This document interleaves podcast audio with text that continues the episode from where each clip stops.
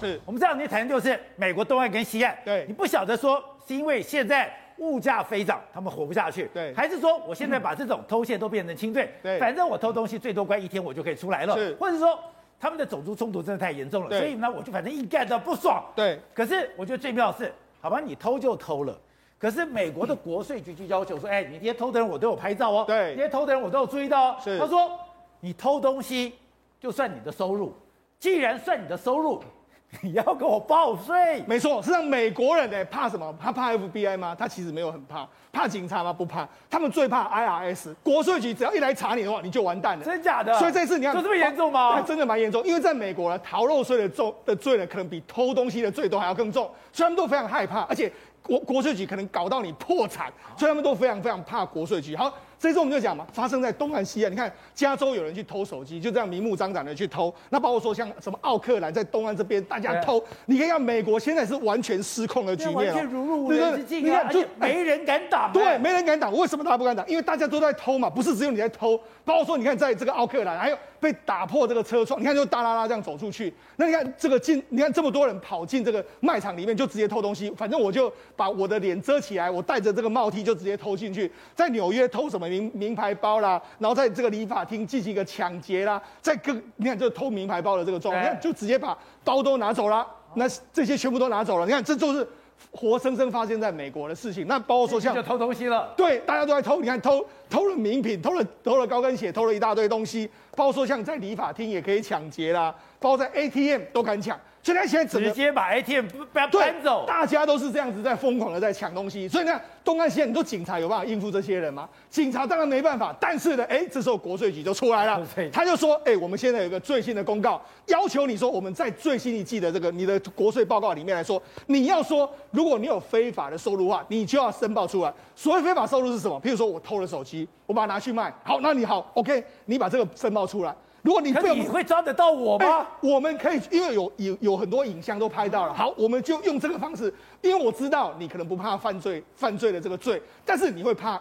国税局来查你罪。你只要逃漏税被我抓到，我绝对可以整理。你说逃漏税比他去偷东西、抢东西还重？对，他就说什么？哎、欸，你看贿赂、回扣、额外的佣金、预付款，还有这个类似付款，这些全部都要给我弄清楚。还有包括说你偷来的东西，全部都要给我写清楚。所以他现在美国是用国税局的方式去看。他这样公告出来，能不能压制那些嚣张的这个？可是我觉得最好笑的是，因为他们一月二十四号开始，对，他们要申报所得税，报税季开始，对，所以他们就国税局要告诉他们说，从事非法活动跟被盗财产中所获得的收入。对，所以呢，事实上他们就要这样的要求。好，那你看为什么要这样要求？因为现在美国真的偷得太严重，他们是什么东西都偷，特别是为什么国税局要这样讲？因为有些人是偷高。贵的东西，譬如说这个触媒转换器，哦、这个就就是汽车的这个触媒转换器。那现在呢，整个美国人都很害怕被偷这个东西，因为他只要车可能停在野外的时候，就有人下去在你的底盘上面就直接把这个触媒转换器把你偷走了，把你切掉，然后偷走。那切掉为什么要把它切掉偷走呢？因为这里面触媒转换器它有两个非常有名的这个金属，钯金哦，呃，铂金、钯金，还有铑等等的，哦、甚至还有金属。所以呢，这些都是很贵，所以我可以把这个触媒转换器，我可以卖到美国的。所以我是卖金属，对，废物回收去。哎，这个全你这样一根这个触媒转换器，可能可以卖到好几百块美金啊。所以很多人就说，哎，我当然要偷这个东西。那事实上，根据美国的说法就是说，你看这几年的触媒转换器的窃盗率增加了四倍，从一年三千三百八十九起到一万四千多起。也说大家，哎、我觉得美国也非常厉害，他们都知道说什么东西可以偷，这个真的一定要偷了这个状况。好了，除了这个触媒转换器被偷之外，现在还有另外一个东西也是被变成热门的标的，就是车牌。你看，这是原本的奥迪的这个车子，它是这样的一台车，就没想，哎、它的它的 low 它的这个车牌被偷走了，被偷走换到另外一台车，结果那台车也是 Q 五，但是事实上这不是他原本的那一台车，是另外一台车。那为什么要这样做呢？因为我们知道，我们讲嘛。国税局在查你的税，他就一定要用拍你的照片。好，我去偷东西，反正我就开这台车。哦，现在你觉得是我，但是其实不是我。去查别人，对，去查别人。所以等于是说，现在美国都用这种方式。好，那你讲说这个美国查税到没有有没有用？我跟大家讲一个人物，卡蹦。卡蹦过去一过去是美国的黑道鼎鼎大名，垄断芝加哥所有的人物。那你知道他过去他怎么垮台？你知道吗？过去美国 FBI 美国的警方要动他都没有办法。好，你你可以抓到我，你你有办法抓到我所谓相关的贩毒的这个罪状吗？你都抓不到，那所以呢没办法拿他怎么样。那最后他垮台是什么吗？是被 IRS 给剿灭了，被国税局国税局国税局就查到说，哎，你这里面有一个什么账户啊？你控制一个非法赌场里面，你有你亲自签名的账本。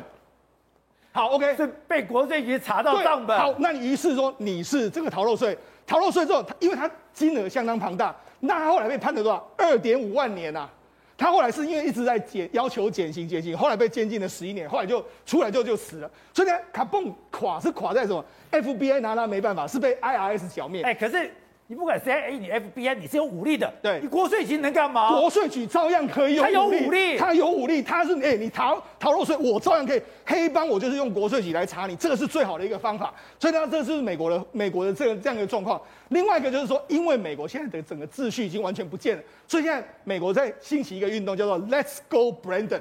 但是是 Let's 你就你看这个专卖店都出现了啊，Let's Go Brandon。你看卖这个 T 恤啦，然后卖这个所谓类似手榴弹这样一个状况啦，甚至还有很多很多这样的状况。你看，Let's go Brandon Store。那为什么会有这个情形呢？我们曾经在节目上讲过，原本是美国的这个美联社的记者呢，去采访一个在这个赛车比赛，赛车比赛之后，全场就在骂 F 开头的 Biden 这样，就那个记者就说：“哎，没有吧？他们是在替这个。”冠军要 Let's go Brandon，他们在喊 Let's go Brandon，所以 Let's go Brandon 就变成是干咬拜登的一个话语，这变成脏话了。对，就是 F 开头的拜登这样一个意思。好，所以呢，现在整个美国在兴起这样一个一个运动。那为什么兴起？从民调看就知道了。目前美国有一半以上的话不满意这个拜登的施政的表现，还有呢，二十八名二十八 percent 的民众说我会支持呢你连任，其他我不支持，甚至连民主党都没有一半的人支持他连任。好，对的。另外一个画面让人家非常惊恐，是这两天我们看到在加纳居然出现了大爆炸，没有错。那么在加纳的阿皮亚特啊，那么发生了这个大爆炸。我们现在看到的是当时爆炸发生的瞬间呐。那这个爆炸事实上是一辆卡车，它载满了那么硝酸铵为主的这个啊相关的工业炸药，然后开车的时候就不小心擦撞到一个机车，然后呢紧接着来再擦撞到一个汽车啊。那当时因为擦撞到起火，擦撞到以后起火，所以呢，那么这个卡车的司机发现起火没有办法的时候，赶快跑下来跟附近的人说要爆炸了，赶快大家离开。哦，你没有发现一开始是起火嘛？然后紧接而来，你看很多人那时候呢还往前这个呃往前走，要看看怎么样。所以突然之间十分钟后，整个大爆炸就砰的一下，你知道这爆炸威力多大？爆炸威力造成附近。五百间的房间受五百间的房子受损啊，其中有一百多间大概全毁。好，为什么？因为那个地地震波炸得很开，把地上炸出了一个大洞啊！你看那个大洞，就炸了一个大洞出来啊。那么为什么它的威威力会那么大？那事实上呢？因为呢，那么总共事后发现，到目前为止啊。造成十七死跟五十九伤啊！现场因为很多人还压在这个蚕食瓦砾当中啊，所以到底最后的伤亡是伤亡人数是多少，现在还不知道。但是你看看，因为这个工业炸这些这批工业炸药呢，本来要运去那么这个加纳附近的一个金矿要使用，用拿来炸这个等于说金呃炸炸那个矿坑啊，炸了以后啊好采矿等等啊，一个不小心一个车祸就造成这么大的这个伤亡事件。那么事实上呢，那么这个硝酸铵其实啊。它是一个便宜的这个啊化肥，就是我们要做氮肥做什么，很容易就取得。我们台湾的特种部队，我们都要受训过，用这个硝酸铵相关的配方比例做急躁爆药，你知道吗？我们都有。你学过？我学过。我们都有个急躁爆药的一个配方啊，那是我们台湾的这个啊特战教官的一个。独门的啊配方，所以你要学如何使用啊，包括硝酸铵的比例是多少，用什么样的东西啊？啊，比如说可以用直接用我们的西装扣子跟我们的皮鞋的后脚跟，那什么加起来，全部这个弄成一个，你怎么看你就不会发现是一个爆药。那它的主要的这个结构就是硝酸铵。那问题是硝酸铵它很便宜，可它非常的不稳定，所以一个不小心的话呢，砰的就炸开了。宝杰，你记不记得那个北韩曾在二零零四年有一个龙川火车站的大大爆炸？对，当时不是一列那个火车经过吗？对，经过了以后，经过这个龙川火车站然后大爆炸，那时候还怀疑说。因为那个时候，那么金正日刚好访问嘛，那列车要经过，会不会是要谋杀这个呃，等于说呃金正日的嘛？那一次的大爆炸，总共造成了一百六十一个人死亡，火车上载的就是硝酸铵，所以你千万不要小看，以为说这个爆炸没什么。各位，二零二零年八月四号，黎巴嫩首都贝鲁特还记得？对，那个大爆炸像那个原子弹爆炸一样，那个蕈状岩出现了这个啊，在、呃、相关的这个橘色的这个烟雾嘛，然后那次的大爆炸。也是两千多公吨，放了好多年的硝酸铵，突然之间大爆炸，一个小爆炸又引爆一个更大的爆炸了以后呢，总共也是造成了两百一十八个人死亡。所以硝酸铵是便宜的那么工业炸药跟化肥的来源，但是一个不小心就会引发非常非常可怕的大爆炸。那另外，各位这两天大家在看的爆炸是东加王国的这种海底火山嘣的炸开，炸开了以后，我听你讲才知道说。在刚刚讲东家王国，之前以前是台湾的邦交国，是每年他的国王都来，他每年他的皇后只要来来台湾，一定要去百货公司，来百货公司，我们对外交部就帮他付钱。说现在中国进去了，东家王国现在最好的方，哎，这个盖的很漂亮的房子都是中国的。对，以前那个国王来的时候，因为杜包斯是大概重量四百多公斤哦，所以我们总统府要替他特别做一个椅子哦，不然的话坐下去以后他的起不来，旁边不是起起来的时候椅子跟着起来。所以这时候要这个东加王国的杜包四世坐特殊椅子，但是后来杜包五世死掉了，杜包六世现在是在在位的国王哈。不过这个国王他们非常奢侈，为什么？因为中国替他们呢，二零零六年曾经发生过暴动，就是针对中国人来的排华事件。但是当时候呢，中国进去之后呢，就替他们新建了很多东西。所以你看到这整个国家来讲的话，都等于是中国人。很多东家王国人跑出来说，我未来会不会变成东家人啊？那你看到它包含皇宫。呃这个是他们皇宫，还有他的政府机构，还有包含中国大使馆，还有包含很多的这个中国盖的。这个对，这个中国大使馆啊，在东加大使馆都是中国人盖的，所以它等于是中国的殖民地了。所以现在问题是说，整个火山爆发之后，变成说一夕之间毁于一旦。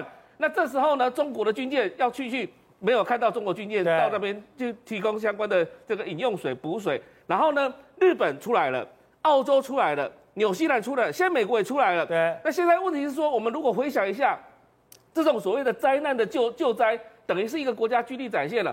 回回忆一下，二零零四年大概左右的南亚大海啸的时候，当时美国军舰哦，包含这个这个所谓的航空母舰，对，还有它的这个相关的这个军舰的，都到现场去，总共出动了大概一万五千名的这个阿兵哥啊。那后来呢，整个待着就不想走了，而且想要在印尼哈、哦，这个时候进行这个这个军这个类似类似那种所谓的演习哦。他就是因为这样才跟印尼改善关系的。是的，从那个时候开始，美国就进入整个势力要重返到亚太来，重返到东南亚去，然后跟印尼之间又开始进行军事上的交流。所以整个亚齐省本来闹独立，后来不闹独立了，整个美军都进去了。所以那时候本来。这个什么，这个美军还不想走嘞，所以印尼就拜托他赶快离开，赶快离开。所以看到什么意思呢？就是说这个救灾的任务就是一个军力展现，但到目前为止来的话，我们都没有看到。不寻常就在于说，如果他只是中国的邦交国，你觉得他不来就算了。可是你刚刚看到画面，我已经在那边丢了这么多钱，我已经掌握这么多东西，可是发生了事情以后，哎，我这些建筑都会受损。你居然不闻不问？对，那么多资产哦，大概将近有大概四十亿美元左右的资产都在东家王国。就对中国来讲的话，丢那么多，而且它的包含还什么？它还协助他们的这个王室的公主啊，去建造一个卫星公司啊，整个太空事业，还有包含什么事情呢？海底电缆。而且现在《环球时报》跳出来骂骂说，美国你就是不让我华为去做，所以现在要来讲的话，那边那边的海底电缆我就没有办法去重新建设哦，还一直在怪罪美国。然后还有另外一件事情，就是包含通讯系统，中国电信、中国联通都在那边有投资。好，那所以就看到一件事情，就是说，如果中国那么多的资产都在那里的话，为什么解放军迟迟不来呢？